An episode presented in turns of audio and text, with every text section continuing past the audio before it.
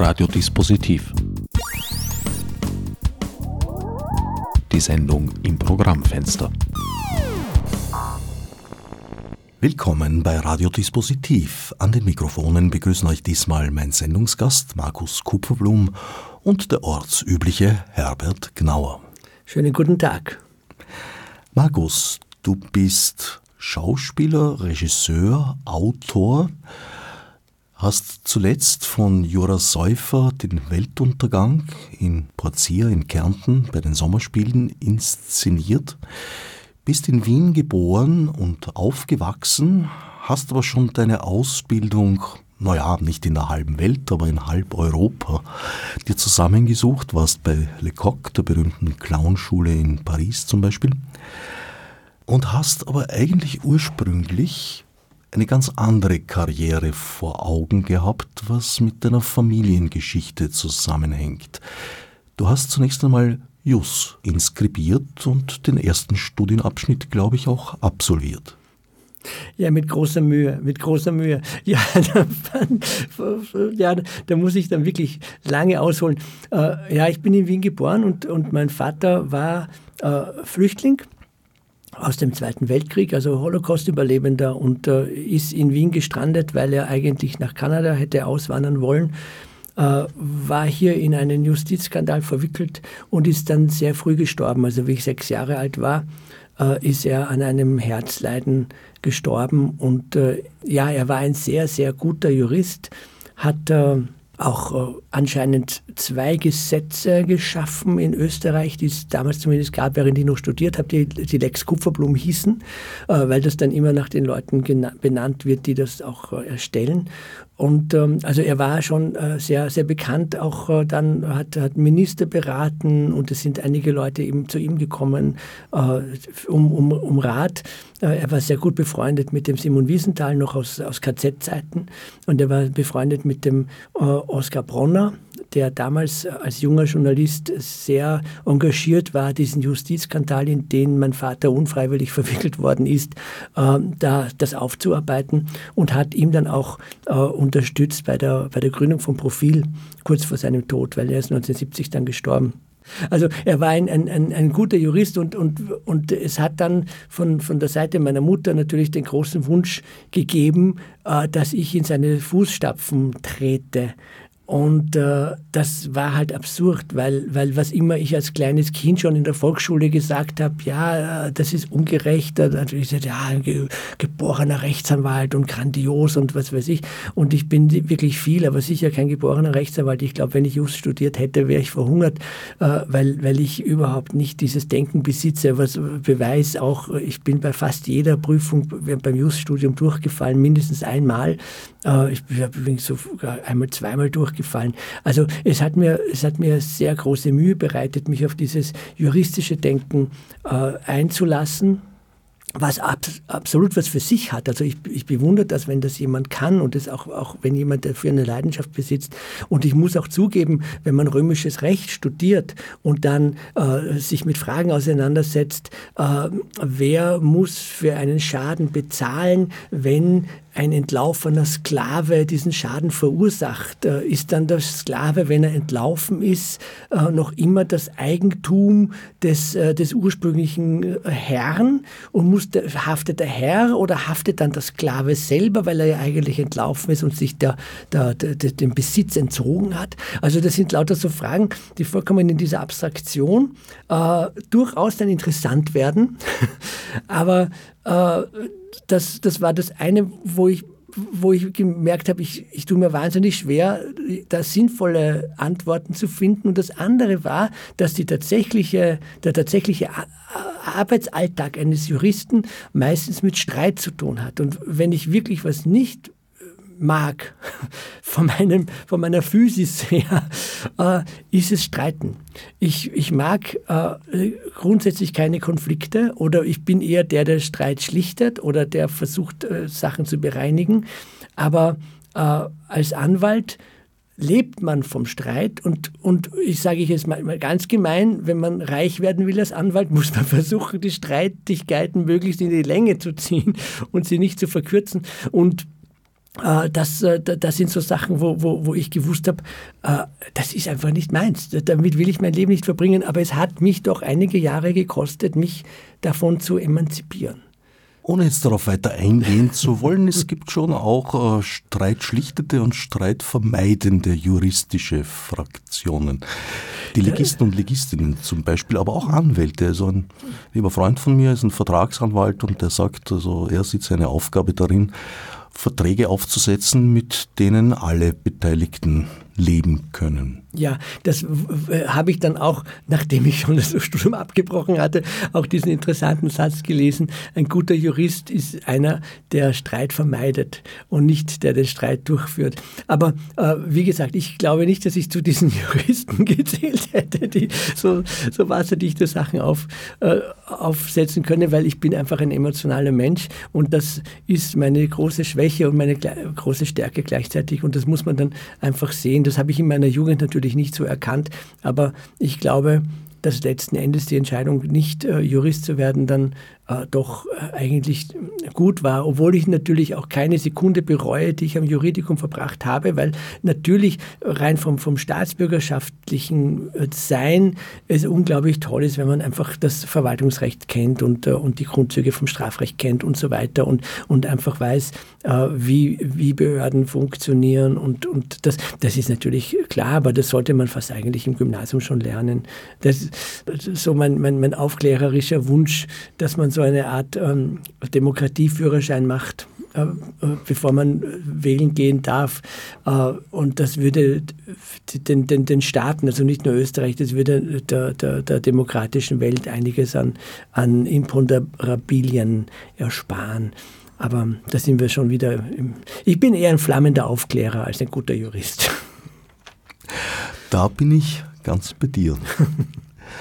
Wie war die Vorgeschichte? Deine Familie stammte aus Polen, wenn ich mich nicht irre. Ja, meine Familie, die stammt aus Polen und war eine Juristenfamilie anscheinend eine sehr angesehene Juristenfamilie, ansässig 150 Kilometer östlich von Krakau in Sandomierz. Das ist so eine kleine Kreisstadt, die sehr ausschaut, eigentlich wie jede Habsburger Kreisstadt, äh, auch in Österreich. Und die, die Familie wurde geadelt. War auch damals österreichisch, oder? Ja, das war damals äh, äh, Galizien. Und äh, dann war es aber wieder russisch. Also es war, es war eben in diesem Teil von Polen, das, das, das, um das sich immer irgendwelche Leute gestritten haben oder Staaten. Also es war teilweise österreichisch, dann war es wieder russisch. Und und äh, äh, jedenfalls, soweit ich diese Familiengeschichte kenne, ich, ich, zögere jetzt deshalb so, weil, weil ich äh, da mich immer nur berufe auf, auf Familienlegenden, die, äh, die, die es, es äh, durchaus gibt. Äh, also die Familie wurde, wurde geadelt, weil sie eben Juristen waren. Und dadurch, dass sie als jüdische Familie adelig waren, durften sie Grund erwerben. Das war ja den, den, den Juden verboten. Und sie haben dann tatsächlich eine, eine unglaubliche Ländereien besessen bis zum Zweiten Weltkrieg. Also äh, ich habe das dann besichtigt einmal. Das ist ein Tal, das 14 Kilometer lang ist und wo sie alle sagen, ja, das war Kupferblumen, das war Kupferblumen und, und das waren Wälder und, und ein Fischteich und, und eine Mühle und, und so weiter. Also das war richtig, richtig groß. Und es hat auch sehr viele Bauern gegeben, die da, da, da gearbeitet haben. Und, und mein Großvater hat den den Bauern, die katholisch waren, eine Kirche äh, gebaut, damit sie nicht in die Stadt rein mussten jeden Sonntag. Und das ist eine riesige Kirche mit drei Türmen. Also das war wirklich sehr beeindruckend, wie ich das gesehen habe. Ich habe diese Geschichte gekannt und habe dann diese Kirche gesehen. Also Sie müssen sehr, sehr viel Geld gehabt haben. Es war eine, eine, eine sehr wohlhabende Familie, wie gesagt. Und mein Vater ist sehr, sehr, sehr behütet aufgewachsen. Mein Vater ist 1910 geboren äh, und er war dann einer der ersten in diesem Landstrich, die überhaupt ein Auto gehabt haben und hat, äh, ist aber eigentlich noch mit Pferden aufgewachsen und hat dann in Krakau Landwirtschaft studiert und Jus. Und dann ist er, hat er eben in seiner jugendlichen Arroganz gesagt, bei Landwirtschaft kann man ihm nichts mehr beibringen, weil er einfach da groß geworden ist und hat sich dann aber auch um die Geschäfte seines Vaters, also meines Großvaters gekümmert. Und äh, ja, und, und mein Vater hat dann im Februar 1939 in Warschau seine Anwaltskanzlei eröffnet.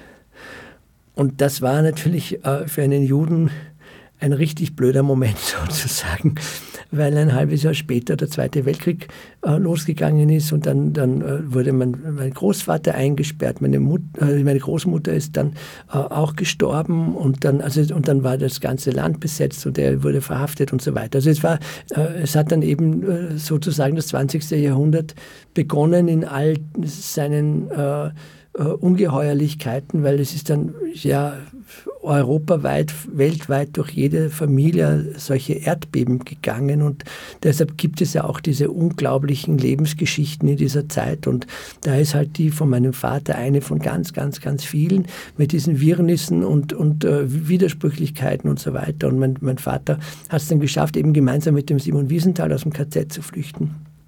Und, und er hat, hat, sich dann durchgeschlagen bis zum Schwarzen Meer äh, und wollte unbedingt nach England, um gegen den Hitler zu kämpfen. Also er war richtig jemand, der wollte ein Gewehr in die Hand nehmen und kämpfen, weil das, das war ihm ein, ein richtiges Anliegen.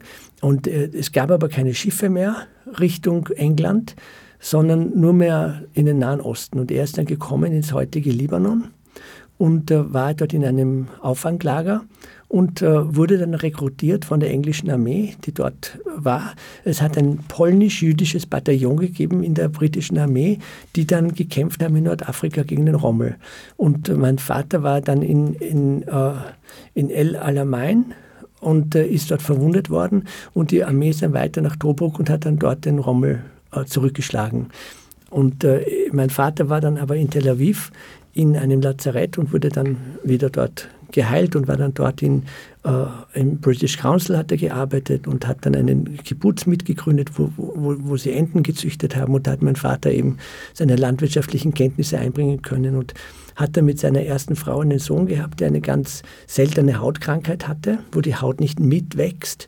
Und für das äh, war die Sonne in Israel ganz schlecht. Und dann hat er eben äh, sich entschlossen, wieder zurückzukommen nach Europa wo er dann natürlich nach Polen zurück ist und sich äh, geschaut hat, was da noch übrig ist von den ganzen Ländereien und den Besitztümern und so weiter. Und dort wurde er sozusagen von einem Schulkameraden gewarnt, weil er als Großgrundbesitzer ins mittlerweile bolschewistische Polen, stalinistische Polen zurückgekehrt ist. Und er hat gesagt, du, wenn die dich äh, erkennen, dann kommst du nach Sibirien, weil Großgrundbesitzer sind da höchst unbeliebt. Und dann ist er wirklich in Nacht und Nebel nach Österreich geflüchtet. Also das war die erste Station, um aus Polen wegzukommen. Und er, er wurde dann natürlich auch betrogen. Dann hat irgendeiner behauptet, äh, mein Vater, er hätte meinem Vater das alles abgekauft, was natürlich nicht gestimmt hat. Und die, also es wurde, es wurde nie restituiert oder da hat keine Entschädigungszahlungen gegeben für irgendetwas.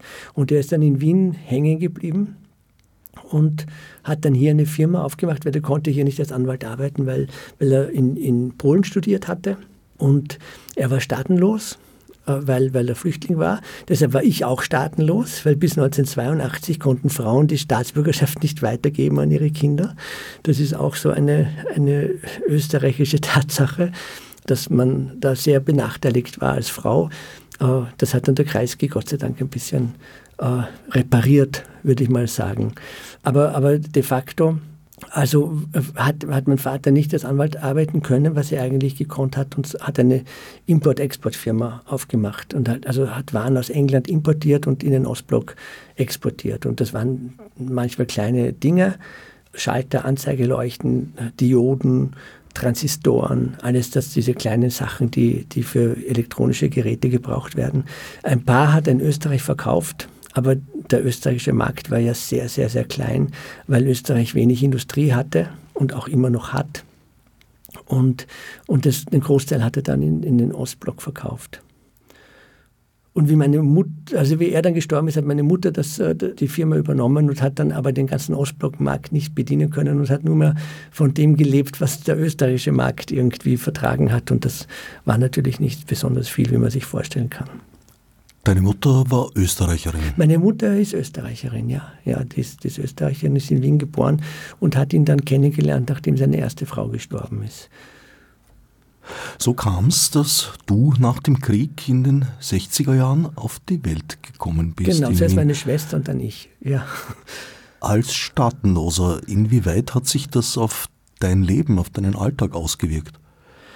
Also im, im, Alltag spürt man das nur, wenn man halt ins Ausland fährt. Man hat dann einen österreichischen staatenlosen Pass und da braucht man halt für jedes Land ein Visum, also auch wenn man übers deutsche Eck fährt oder so. Also das ist dann alles ein bisschen mit Planung verbunden. Und ich, sonst weiß ich das nicht genau, weil meine Mutter diese Sachen alle für uns damals Kinder erledigt hatte, die, die damit zu tun hatte. Ich weiß aber, dass sie dann um die Staatsbürgerschaft angesucht hatte und es hat dann der Kirchschläger, ich habe noch meine Staatsbürgerschaftsurkunde vom Kirchschläger unterschrieben.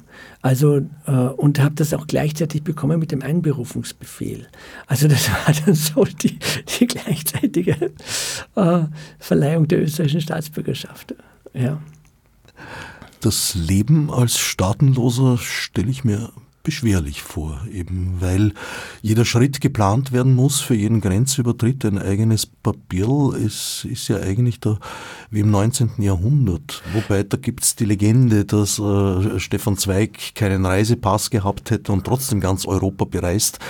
Ja, das stimmt schon, er hatte keinen Reisepass, aber für sehr viele Grenzübertritte musste man sich dann halt eigene Papiere besorgen. Ob das bequemer gewesen sei, ich wage es zu bezweifeln. Ja, ich weiß es noch aus meiner Forschung der Commedia dell'arte, dass so in, in, in, der Barockzeit die Leute alle ohne Reisepässe gereist sind. Also das gab es damals nicht. Da sind die Commedia-Gruppen durch ganz Europa gefahren ohne Pässe. Also das, ich weiß es eben historisch nicht, wann die erfunden worden sind. Das kann was mit dem Wiener Kongress zu tun haben, also mit der, mit der ganzen äh, Nationalisierung Europas, auch wo damals die Diplomatie erfunden worden ist, dass man Botschaften eröffnet in den Ländern und so. Das war alles im Wiener Kongress. Also es könnte sein, dass das damit zusammengefallen ist. Aber ein, ein, äh, ja, ein Reisepass ist sehr praktisch, äh, vor allem wenn man, wenn er Visafreiheit bedeutet. Und ich glaube auch, aber das kann ich jetzt natürlich nicht beschwören, aber ich glaube, dass wir regelmäßig auch um Aufenthaltsbewilligung ansuchen haben müssen. Da kann ich mich erinnern, dass wir manchmal dann auf der Fremdenpolizei waren in, in regelmäßigen Abständen, weil die war dann noch bei der alten Uni am Ignaz-Seipel-Platz in diesen Bögen. Da kann ich mich noch erinnern als Kind, dass wir dort waren. Du hast vorhin einen Justizskandal erwähnt, in den dein Vater, ohne dass er es wollte, verwickelt wurde. Ja, dieser Justizskandal äh, wird gerade äh, von einer wunderbaren äh, Juristin aufgearbeitet, die Frau Magistra Dorfi, die darüber ihre Dissertation schreibt. Und da bin ich wahnsinnig dankbar und froh. Das, das äh, möchte ich ja festhalten. Und äh, meine Mutter äh, versucht sie äh, nach Kräften zu unterstützen. Und ähm, ich muss, ich muss ein bisschen ausholen. Ich habe äh, im Jahr 2010 zum 100. Geburtstag von meinem Vater ein Stück über meinen Vater gemacht und habe zwei Jahre dafür recherchiert und habe äh, die Akten, die immer noch im Besitz meiner Mutter sind, durchgearbeitet und habe daraus dann eine, äh, eine Lebensgeschichte von meinem Vater rekonstruiert. Also jetzt in dem Teil, wo dieser Justizskandal war, und äh, war dann auch bei seiner Schwester noch in Uruguay, äh, die damals noch gelebt hatte als alte Dame und habe sie noch gefragt über die Zeit in Polen und wie das war, auf diesen, in diesem Großgrundbesitz aufzuwachsen und so weiter. Und äh, habe wirklich äh, nach, nach bestem Wissen und Gewissen recherchiert und habe dieses Stück gemacht. Wir haben das dann im Akko-Festival in Israel als eins von acht großen Produktionen dann, dann uraufführen dürfen mit einem israelischen Theater gemeinsam und haben das dann auch in, in Wien gespielt, im Semper Depot. Und äh, ich habe damals ein paar Interviews auch darüber gegeben und habe diese ganze Geschichte auch erzählt. Und jetzt ist diese Frau Magistra Dorfi gerade dabei, das wirklich wissenschaftlich äh, hieb- und stichfest aufzuarbeiten. Und jetzt sind wir gerade dabei, meine Interviews von damals und mein sogenanntes sicheres Wissen über diesen Justizskandal mit den, mit den Akten, die noch immer im Besitz von meiner Mutter sind, abzugleichen. Es ist eine irrsinnige Arbeit. Also dieser Justizskandal war eigentlich relativ simpel am Anfang. Und es war noch gar kein Skandal, sondern es hat eben äh, solche Export-Import-Firmen sehr zahlreich gegeben in Österreich. Also Firmen, die Waren nach Österreich einführen und dann in andere Länder exportieren. Und Österreich war damals im Wiederaufbau und für die war natürlich alle diese wirtschaftlichen Unternehmungen sehr wertvoll und sie wollten das auch animieren. Und das war eigentlich wirtschaftspolitisch eine sehr gute Initiative. Sie haben sogenannte Exportförderungen gezahlt an Firmen, die Sachen exportieren. Das heißt, wenn eine Firma eine Ware exportiert, bekommt sie eine Exportförderung, wenn sie den Nachweis dieses Exports vorlegt. Und dann hat es Firmen gegeben, auch so kleine Firmen wie die von meinem Vater, die eine Ware exportiert haben, haben die Exportförderung kassiert. Dann haben sie dieselbe Ware wieder importiert und haben sie ein zweites Mal exportiert, um ein zweites Mal diese Exportförderung zu bekommen. Und äh, das ist aufgeflogen. Nona nicht, muss man fast sagen. Aber das war halt so ein, äh, so ein Versuch von einigen Firmen, da ein bisschen noch extra Geld zu verdienen. Und dann haben sie einen dieser, dieser Firmenbesitzer festgenommen und haben gesagt, wenn Sie mir sagen, wer das noch tut, dann gehen Sie frei. Und dieser Mann, der hat Singer geheißen, hat sich gedacht, oh, der Kupferblum ist doch ein guter Jurist, der wird sich schon irgendwie rauswursteln und hat gesagt, ja, der Herr Kupferblum hat das auch gemacht. Und dann ist die Wirtschaftspolizei zu meinem Vater gekommen, hat ihn verhaftet und er wurde dann eben von einem Untersuchungsrichter und einem Wirtschaftspolizisten verhört. Und dann hat sich relativ schnell und problemlos herausgestellt, dass mein Vater das nicht gemacht hat. Das war relativ leicht nachzuweisen eigentlich. Und dann hat der Wirtschaftspolizist und der Untersuchungsrichter, die beide gottbegnadete Nazis waren, im Jahr 1955, 56 gemeint, mein Vater solle aber doch bitte 50.000 Schilling zahlen, weil er wird ja schon irgendwann einmal Butter am Kopf haben, so haben die das damals formuliert, und äh, dann, dann würden die das dann aplanieren, so wenn, wenn irgendwas ist, wenn, wenn was gegen meinen Vater vorliegt, dann würde das dann nicht mehr weiter äh, verfolgt werden. Und mein Vater, und jetzt gehen da jetzt unsere Quellen ein bisschen auseinander. Also mein Vater hat das, auf, hat das nicht bezahlt und hat aber denen eine Falle gestellt. Und wie genau diese Falle ausgeschaut hat, weiß ich nicht. Aber jedenfalls hat äh, sich die Sache dann so entwickelt, dass dieser Untersuchungsrichter aufgeflogen ist und der, der Untersuchungsrichter wurde verhaftet, weil er korrupt war und weil er das anscheinend auch öfter gemacht hat. Und der wurde verhaftet und hat sich dann in seiner Zelle erhängt.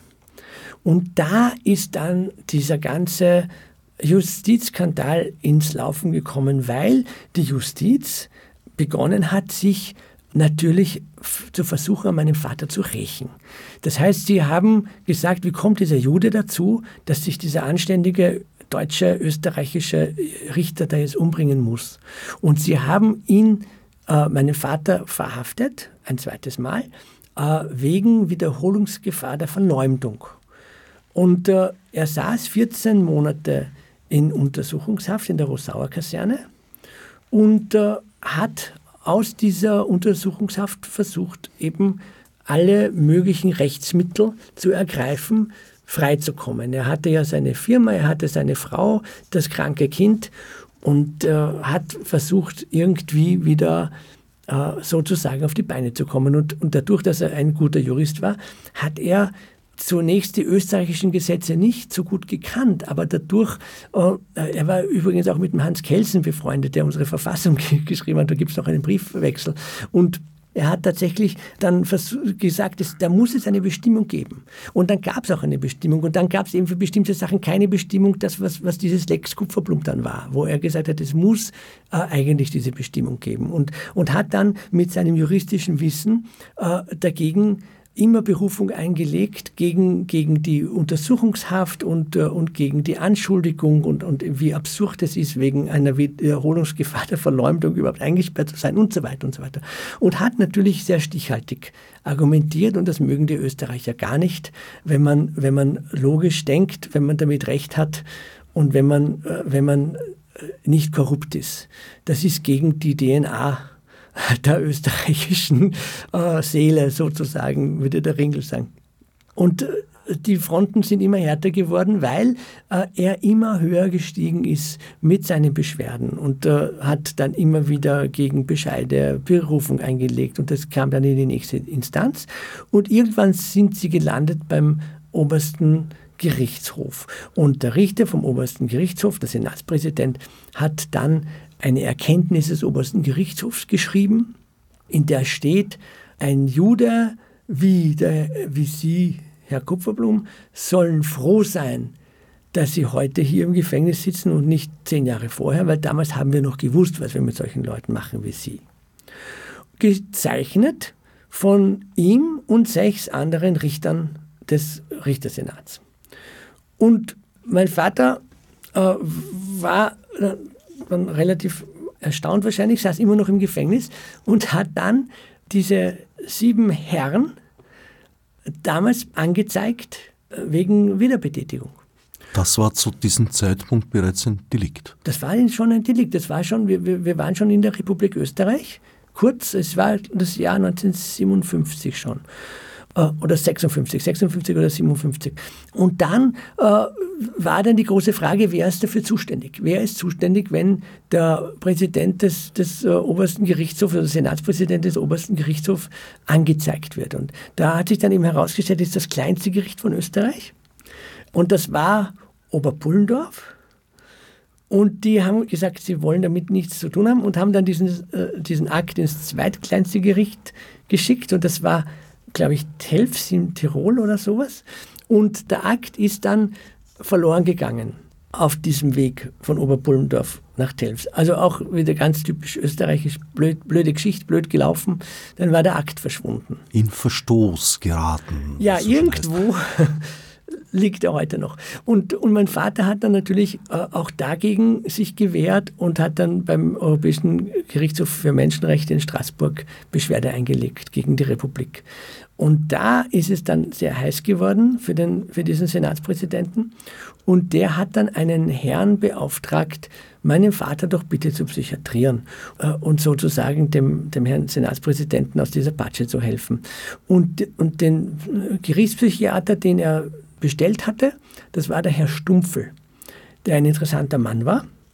Der Herr Stumpfel war zwischen 1939 und 1945 der Dekan des Instituts für Erbforschung und Rassenhygiene an der Universität Innsbruck, war auch Berater vom Gauleiter von München, hat dann beraten, äh, wer nach Dachau kommt und wer nicht und, und hat dann auch seine eigene Dissertation geschrieben über die Jenischen und zwar über das kriminelle Gen der Jenischen. Also das ist eigentlich genetisch klar, dass die äh, stehlen und, und so weiter. Also das, das hat er wunderbar wissenschaftlich nachgewiesen und hatte dann äh, ein Jahr Berufsverbot nach der Befreiung von Österreich, also zwischen 45 und 46, und ist dann nach Wien übersiedelt und ist dann dort ein angesehener Gerichtspsychiater geworden. Und dieser nämliche Herr Stumpfel hat dann meinen Vater psychiatriert. Und äh, lustig und erstaunlicherweise ist dieses äh, psychiatrische Gutachten ein unfassbar interessant zu lesendes antisemitisches Pamphlet und äh, äh, hat einerseits eben gesagt, dass er als typischer Jude ein Querulant ist, den man eigentlich nicht ernst nehmen muss. Also man muss auf nichts eingehen, was er eigentlich von sich gibt. Was aber nicht heißt, dass es nicht sehr wohl schuldfähig wäre. Das muss man schon auch sagen. Also man darf ihn verurteilen, aber, aber seine Verteidigung ist eigentlich, muss man nicht, da muss man nicht drauf eingehen, weil das sind Argumente, die sind irgendwie zu unösterreichisch oder unarisch. Und aufgrund dieses Gutachtens wurde dann mein Vater aus der Untersuchungshaft entlassen, ohne Haftentschädigung und ohne gar nichts. Seine Firma war dann in Konkurs und äh, er stand sozusagen als freier Mann wieder da, ohne Anklage, ohne Urteil, äh, aber natürlich ruiniert.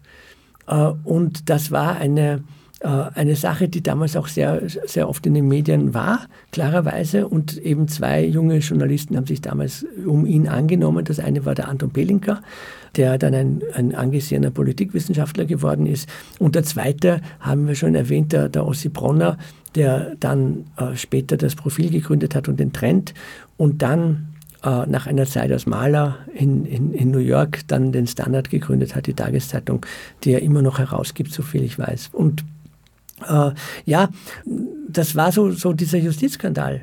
Stumpfel war mal eingeladen in 1980 in einem Club 2 wo er gemeint hat, er hat äh, nichts bereut, was er jemals gemacht hat in seinem Leben und so weiter. Also äh, das war so eine typisch österreichische Geschichte. Also mein Vater war sicherlich nicht der Einzige, aber er war damals in den 50er Jahren doch ein Exponent dafür, wie, wie die Republik Österreich mit, mit Juden umgegangen ist und äh, wie, wie, wie dünnen Beinen äh, Gerechtigkeit steht. Und zeigt aber wieder auch dieser Kadergehorsam, dass einfach Leute äh, Fehler decken und damit noch größere Fehler begehen. Und die werden dann wieder gedeckt und dann wird noch ein größerer Fehler begangen. Also es, es gibt diese, diese Lawine an Fehlern. äh, wo dann letzten Endes jeder von irgendwem was weiß und jeder hat mit den anderen gedeckt.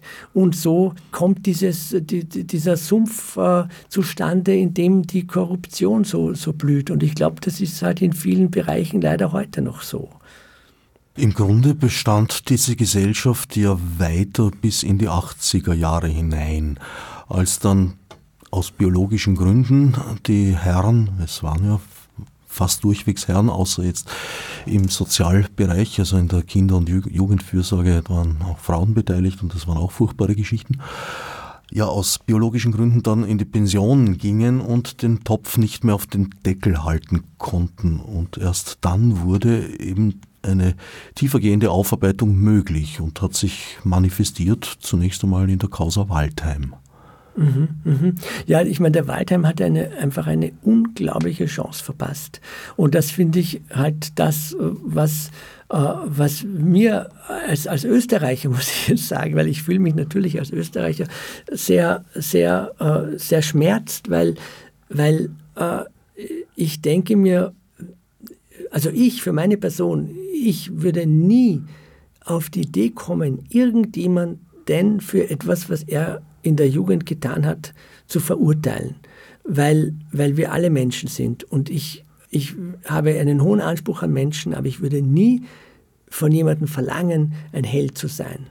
Und wenn ich mich jetzt in den jungen Waldheim hineinversetze, der 16 ist, äh, der eine Karriere machen will, oder 18, und er wird dann irgendwie nach Griechenland äh, versetzt und ins Militär eingezogen. Und er denkt sich, ach was, ich unterschreibe jetzt diese Mitgliedschaft.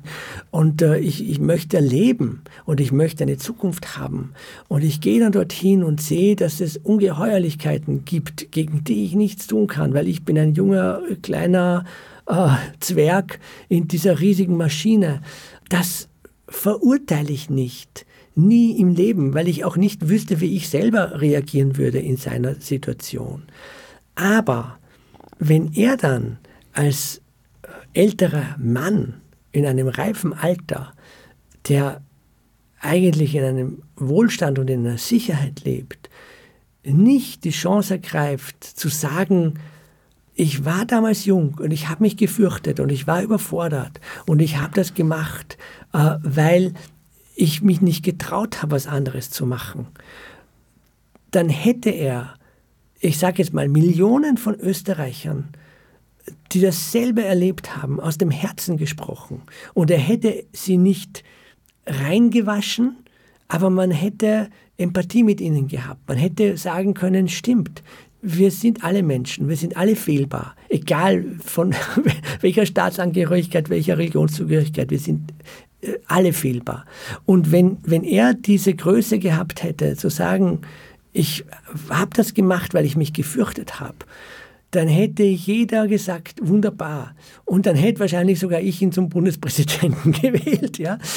Aber, aber zu sagen, ich habe es nicht gemacht und den Kopf in den Sand stecken und sagen, nein, ihr lügt alle, ich bin perfekt, damit äh, hat er diese historische Chance vergeben, die vielen, vielen Mitläufer, weil das war er ja, psychologisch zu rehabilitieren. Zu sagen, wir, wir haben gehandelt, weil wir auch daran geglaubt haben, dass, das, dass diese Erlösung kommen wird, die uns versprochen wird. Wir waren jung.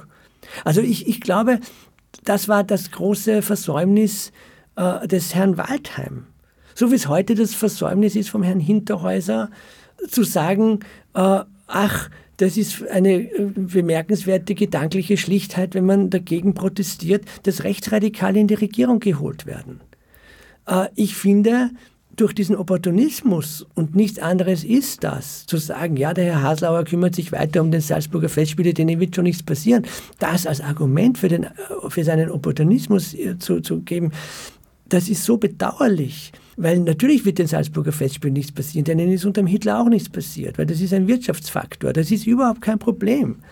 Aber er hätte die Chance gehabt, das Amt des Festwochenintendanten zu etwas Wichtigem zu machen das, was damals der Peimann mit dem, mit dem Amt des Burgtheaterdirektors getan hat, wo man plötzlich sagt, das ist eine politische Instanz und das ist eine historische Chance. Das ist eine historische Chance, die es zu nutzen gilt oder eben auch nicht zu nutzen gilt. Und ich finde das sehr, sehr traurig, wenn jemand, der persönlich nichts zu verlieren hat, und gerade der Herr Hinterhäuser macht so einen genialen Job, der macht das so gut, der könnte jedes Festival der Welt leiten, der würden ihn alle mit Handkuss nehmen. Also selbst wenn jetzt der Herr Haslauer böse werden würde auf ihn und sagen, Sie sind jetzt entlassen, was er nie im Leben machen würde, ja, dann könnte der, der Hinterhäuser alles machen auf der ganzen Welt und würde zu Recht äh, von jedem sofort genommen werden.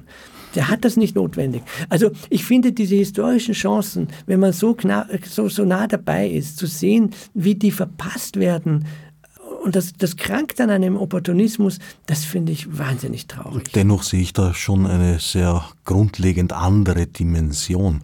Ich gebe dir recht, ich denke auch, dass Waldheim es in der Hand gehabt hätte, der Aufarbeitungsdiskussion die zu diesem Zeitpunkt eigentlich erst möglich wurde in einer wirklich tiefgreifenden Art und Weise, ja, von vornherein eine vernünftigere und, und, und produktivere Richtung zu verleihen, indem er eben gesagt hätte, ja, ich war jung, ich wollte Karriere machen, ich wollte leben, zugegeben, ich wollte gut leben. Äh, ich war nicht der Einzige und darüber sollten wir sprechen.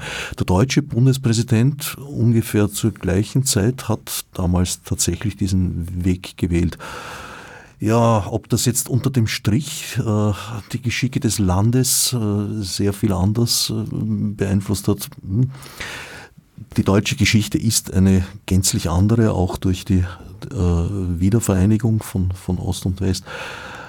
Wobei das für mich ja eine, eine Ironie, eine bittere der Geschichte ist, weil im Grunde lief in Österreich die Nichtaufarbeitung der NS-Zeit sehr ähnlich wie in Ostdeutschland. Es wurden einige wenige als Exempel herausgenommen, diese Exempel wurden an ihnen äh, auch statuiert.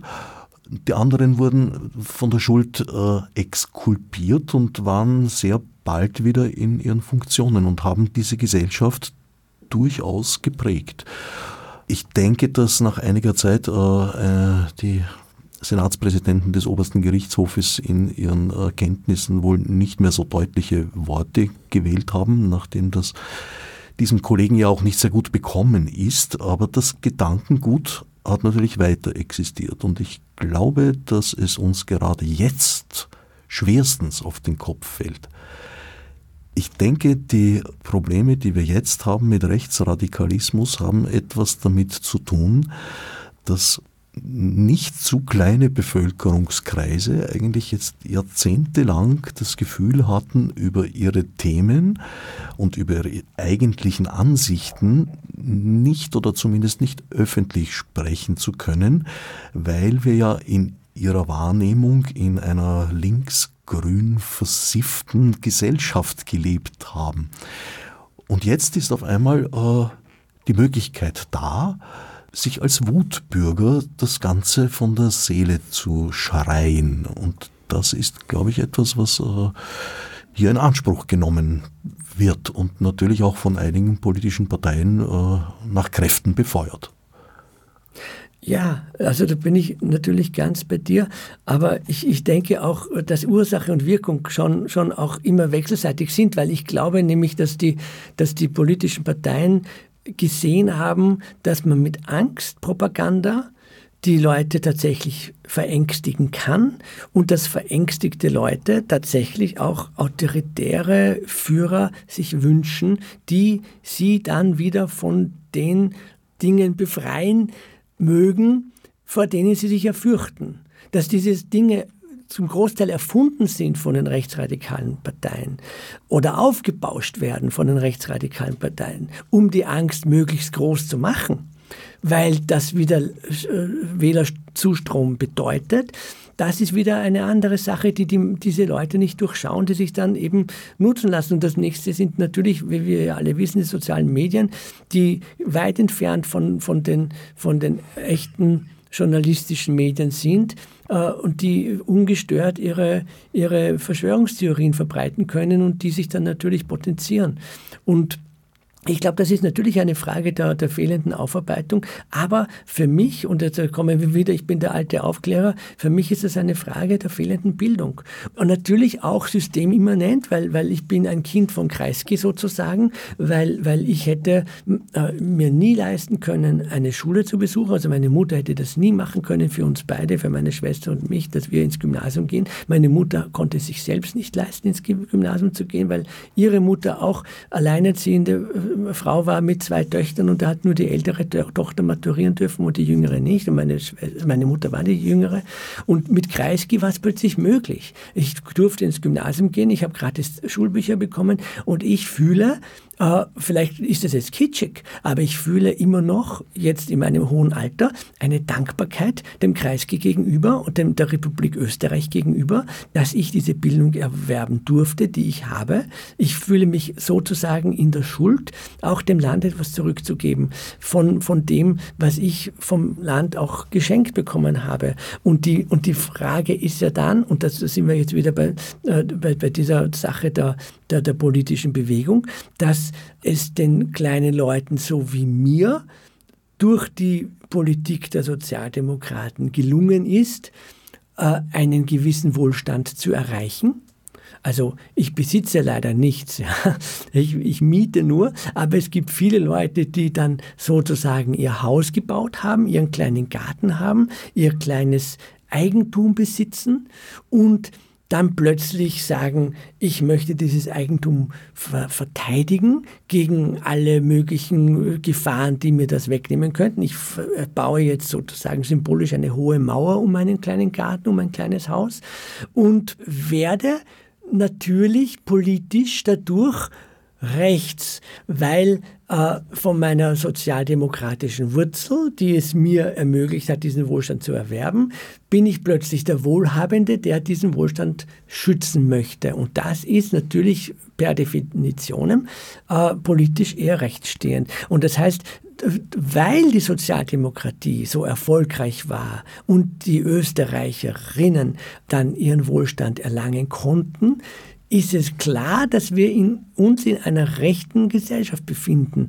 Aber das ist die Ursache deshalb, weil die sozialdemokratische Politik so erfolgreich war und einem Großteil des Volkes äh, einen Wohlstand ermöglicht hat. Und dass dann dieses Volk nicht sagt, okay, wir, wir sind dankbar und wollen jetzt, dass dieser Wohlstand weitergeht, versucht jeder sein kleines privates Eigentum zu schützen gegen andere. Und das ist wieder eine Ausgrenzung, klarerweise, was auch verständlich ist. Also ich möchte es gar nicht beurteilen oder verurteilen, aber man, man grenzt natürlich wem, wen anderen aus, wenn man sagt, Moment, das ist jetzt mein Stück äh, Land und mein Garten und mein, mein, mein, mein, mein. Und äh, das ist natürlich das Gegenteil von einer Solidarität. Und das ist das Gegenteil von Empathie oder von Großzügigkeit oder wo man dann sagt, wir wollen, dass es allen gut geht, weil, weil dann ist der Fokus auf dieses Mein, auf, diese, auf, auf das Ich bezogen. Befeuert noch von den sozialen Medien, wo man sich selber immer präsentieren muss, was man nicht äh, für ein cooler, erfolgreicher Mensch ist. Und, ähm, und ich glaube eben, wir, wir sollten dann versuchen, wieder den Blick ein bisschen zum Gegenüber zu, zu, zu richten und, gegen, und nach außen. Aber das müsste eigentlich die Bildung tun, dass sie den Leuten das als Grundwert vermittelt und sagt, äh, es gibt nicht nur Geld, es gibt nicht nur ich, es gibt nicht nur das eigene kleine Paradies, sondern es gibt die Welt rundherum und auch es gibt dann äh, den sozusagen den Auftrag oder auch die, äh, ja, die Vision, der Gesellschaft das zurückzugeben, was man von ihr gekriegt hat und auch die Welt zu einem schöneren Ort zu machen, als äh, wie, wie man sie betreten hat. Und äh, das sind zwei wichtige Motivationen für mich, für mein Handeln. Und ich, ich denke mir, das könnte eine gute Maxime einer Bildungspolitik sein, dass man sagt, äh, wir wollen die Menschen zur Selbstständigkeit erziehen, zur Selbstverantwortung erziehen, aber auch zur Empathie und zur Solidarität. Weil nur so wird es unserem Land auch weiterhin gut gehen. Das allerdings ist auch in der Kreisky-Zeit nicht gelungen. Ich weiß auch nicht, wie weit es versucht wurde, eben zum Beispiel politische Bildung oder Medienbildung in die Unterrichtsinhalte zu bringen. Wir hatten, ich bin Jahrgang 61, 1961, wir hatten in der Oberstufe, na, ja, ab der Oberstufe, ein Freifach politische Bildung. Das war die Eigeninitiative eines Lehrers, äh, der das meines Erachtens sehr gut gemacht hat. Aber bedauerlicherweise ist diese Situation jetzt, äh, fast 50 Jahre später, nicht sehr viel anders. Also es ist ja auch eines der Probleme, die wir, oder eine der Quellen, Problemquellen, die wir mit den digitalen Medien haben, dass äh, kein Medienbewusstsein in der Bevölkerung vorhanden war und noch, noch immer ist. Wer begreift äh, ein Posting im Internet als eine äh, ja, mediale Herausgabe? Man wird zum Autor und erfüllt eigentlich äh, journalistische Aufgaben, ohne sich dessen bewusst zu sein und äh, daher auch ohne die entsprechende Verantwortung zu kennen, geschweige denn wahrzunehmen. Also das ist ein Versäumnis, das sich über Jahrzehnte bereits hinzieht. Ich weiß es nicht. Ich habe eher nicht den Eindruck, dass ich es noch erleben werde, dass dieser gordische Knoten sich löst.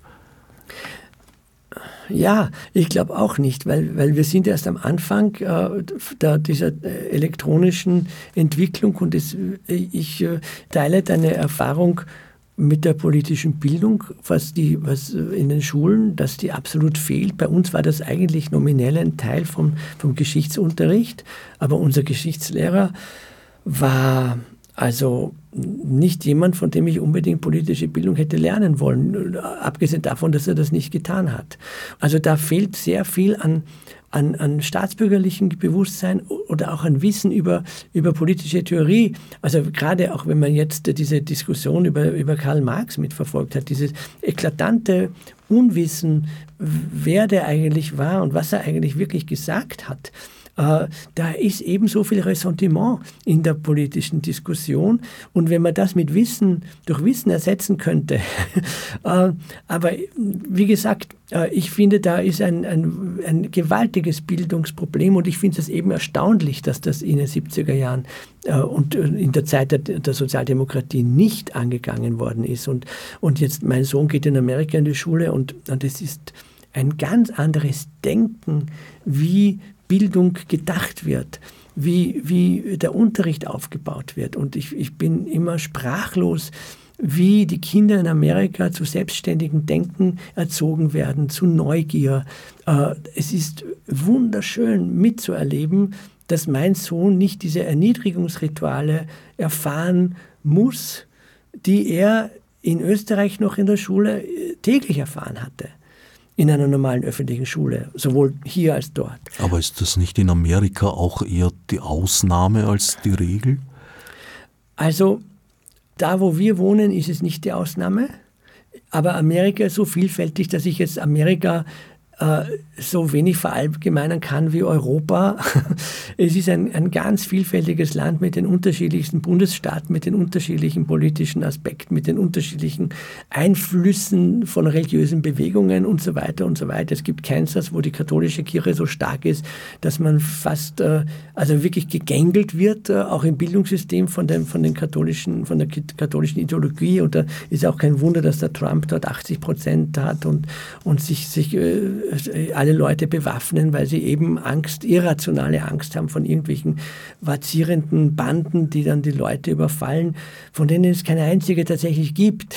Aber alle Leute sitzen mit irgendeiner Schusswaffe zu Hause und das Einzige, was passiert, ist, dass Zweijährige, Vierjährigen dann mit diesen Waffen in den Rücken schießen. Oder jetzt wurde unlängst eine schwangere Mutter von ihrem zweijährigen Kind erschossen und so weiter. Also das sind dann die tatsächlichen Auswüchse. Äh, aber kaufen tut man die Waffen, weil man sich vor irgendwelchen Dingen fürchtet, die es nicht gibt. Aber das ist, das ist eben, äh, das ist auch Amerika. Aber das ist nicht das Amerika, Gott sei Dank, wo wir wohnen. Also die Bildung ist immer so gut wie die Menschen, die sie tun und, und äh, wie, wie die Stimmung in einer Stadt ist, in, einem, in einer Region ist, das, das vermittelt sich auch in der Bildung. Und diese Autonomie gibt es in Amerika, Gott sei Dank. Und äh, das finde ich sehr gut so. Und äh, die Solidarität in Amerika ist wesentlich größer als in Österreich, weil, die, weil sie wissen, dass sie vom Staat nichts zu erwarten haben. Ist das nicht auch eine zutiefst gespaltene Gesellschaft, wenn ich mir ansehe, die äh, Viertelrevolution, die da äh, stattgefunden hat am Kapitol vor längerer Zeit? Absolut, absolut, natürlich. Es ist eine absolut gespaltene Gesellschaft. Es ist beängstigend. Und es ist, ich habe es gerade heute wieder in der New York Times, äh, haben sie das erste Mal jetzt eine, eine relevante Umfrage gemacht. Der Trump ist immer noch der stärkste Kandidat der Republikaner. Der hat den DeSantis total ausgestochen. Also, dass der als Präsidentschaftskandidat ins Rennen geht, ist äh, nach diesem Artikel sehr wahrscheinlich. Also hat die politische Bildung, die vielleicht äh, teilweise besser sein mag, da unterm Strich, leider doch nicht die Früchte gebracht, die man sich erhoffen würde. Ja, ja, absolut. Weil diese Bundesstaaten, die sehr äh, angstgetrieben sind, sagen wir mal so, die sind immer noch äh, in der Mehrzahl anscheinend oder gerade ausgewogen. Aber die gibt es und die, und die Leute sind nicht faul, die sitzen da und machen ihre Arbeit und, die, und die, die verbreiten die Verschwörungstheorien und verbreiten die Angst, genauso wie das bei uns der Kickel macht. Der ist ja auch nicht faul und er ist auch nicht blöd. Der Kickel ist hochintelligent und er weiß genau, welche Vokabel er verwendet und welche gerade er nicht verwendet. Er weiß genau, welche Knöpfe er drückt, wo er triggert, äh, wie er die Angst äh, schürt. Äh, ich habe jetzt gerade in, in Kärnten inszeniert und, und am Tag vor meiner Premiere am 14. Juli 2023 gab es tatsächlich vor dem Schloss Porzier eine Demonstration von ungefähr 50 Leuten, die dort gestanden sind mit den Schildern, dass jetzt endlich die Corona-Maßnahmen abgeschafft werden sollen. Und das war natürlich skurril, weil die sind ja längst abgeschafft. Aber die wurden von irgendjemandem aufgehetzt, sich da vor dieses Schloss zu stellen und zu sagen, wir fordern die sofortige Aufhebung der Corona-Maßnahmen. Und ich habe gedacht, ich, ich, ich kriege einen Lachkrampf. Aber es gibt in Österreich Menschen, die folgen irgendwelchen Aufrufen. Ich habe keine Ahnung, woher die kamen, aber die standen, und ich habe es fotografiert, die standen tatsächlich da und haben etwas gefordert, was schon längst umgesetzt ist. Aber die müssen von irgendjemandem aufgehetzt worden sein, die diese Ängste so lebendig halten und am Kochen halten, weil die sich irgendwelche politischen Vorteile davon erwarten. Weil sonst, sonst, warum tun sie das dann? Also die sind nicht faul, die gibt es und die sind in Amerika nicht faul. Und ich habe das Gefühl, dass die, die liberale Demokratie, so wie wir sie kennen und so wie wir aufgewachsen sind, ich bin 1964 geboren, dass das tatsächlich wahnsinnig bedroht ist und dass wir wirklich aufpassen müssen. Äh, es ist zerbrechlich. Wie alle schönen Dinge auf der Welt sind, sind sie zerbrechlich und sie können tatsächlich auch kaputt gehen. Und wenn sie kaputt gehen, dann wird es sehr, sehr, sehr viel Mühe bereiten, das wieder aufzubauen.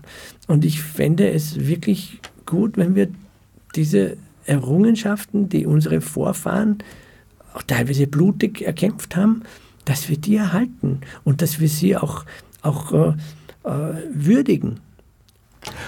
Finstere Perspektiven. Wo ortest du eventuell vielleicht dennoch Lichtstrahlen? Also, ich glaube, es wird schlimm werden. Es wird für die Kunst schlimm werden, es wird für die liberalen Menschen schlimm werden, so wie in Ungarn äh, so wie in Amerika vielleicht auch. Und äh, es wird dann wieder besser werden. Aber wie schlimm es wird, das liegt ein bisschen noch an uns. Aber es wird schlimm werden. Also wir sind noch nicht am Talboden, aber wir sind schon ziemlich, ziemlich äh, nahe dran. Meinst wir du? sind nahe dran und die, und die Bewegung ist voll in Fahrt. Also wir jetzt zu sagen, wäre den Anfängen, das war vor, vor zehn Jahren. Also wir sind voll drin. Wie gesagt, das, ist, das sagen auch die Politiker ganz offen, es ist, ist die neue Normalität, ist rechtsradikal. Und das ist so. Und wir werden damit leben müssen was das alles bedeutet und ob es dann irgendwelche gesellschaftlichen Konflikte geben wird, ob das gewalttätig werden wird oder nicht gewalttätig werden wird oder ob wir so ein grauenhaftes Leben haben werden wie die Ungarn heute, wirtschaftlich katastrophal, gesellschaftspolitisch katastrophal, bildungspolitisch katastrophal, wo sich alle, alle, alle Leute, die irgendwie können, aus dem Land verabschieden. Äh, ja, das, das ist voll im Fahrt. Und ob wir das in Österreich auch so machen werden, das steht in den Sternen, aber ich glaube, dass es schlimm wird. Und ich glaube, das sollte man sich auch nicht beschönigen, weil solange äh, das so läuft, wie es jetzt läuft, und wüsste ich auch jetzt kein, kein Rezept dagegen. Für mich ist, ist dann die Frage, wie schaut der Aufbau wieder auf, der Wiederaufbau? Also ich, ich denke auch im, im ästhetisch-theatralischen Sinn an Wiederaufbau. Was passiert nach der Postdramatik? Wir sind äh, im Theater so weit, dass, dass, dass wir bei den Stücke-Zertrümmerern der 90er Jahre stecken geblieben sind, äh, dass, dass es wenig gibt, wo man sagt, hier gibt es eine Entwicklung, die irgendwo hinführt. Das Publikum bleibt aus in, in vielen Theatern und wir, wir müssen uns um den Wiederaufbau kümmern. Wir müssen schauen, dass wir Geschichten erfinden, dass wir Geschichten erzählen, die etwas mit den Menschen zu tun haben, wo die Menschen das Gefühl haben, wir, wir, wir bringen ihnen etwas, wir, wir geben ihnen eine Perspektive, wir geben ihnen Mut, wir geben ihnen äh, etwas, wo sie auch gerne wiederkommen, weil sie sagen, da wird etwas befriedigt, was wir wirklich brauchen. Und ich glaube, dass dieser gesellschaftliche Wiederaufbau mit dem, mit dem künstlerischen Wiederaufbau wirklich Hand in Hand gehen wird. Aber ich rede tatsächlich wirklich von Wiederaufbau. Augenblicklich befinden wir uns allerdings wohl erst in der Situation, äh, Terrainverluste nach Möglichkeit zu minimieren. Ja, ja. Wie sehr das gelingt, das wünsche ich mir natürlich. Aber sehr optimistisch bin ich ehrlich gesagt nicht. Ich danke dir dennoch für das Gespräch. Mein heutiger Sendungsgast war, ist gerade noch Markus Kupferblum. Fürs Zuhören dankt Herbert Gnauer. Und ich danke sehr herzlich für die Einladung.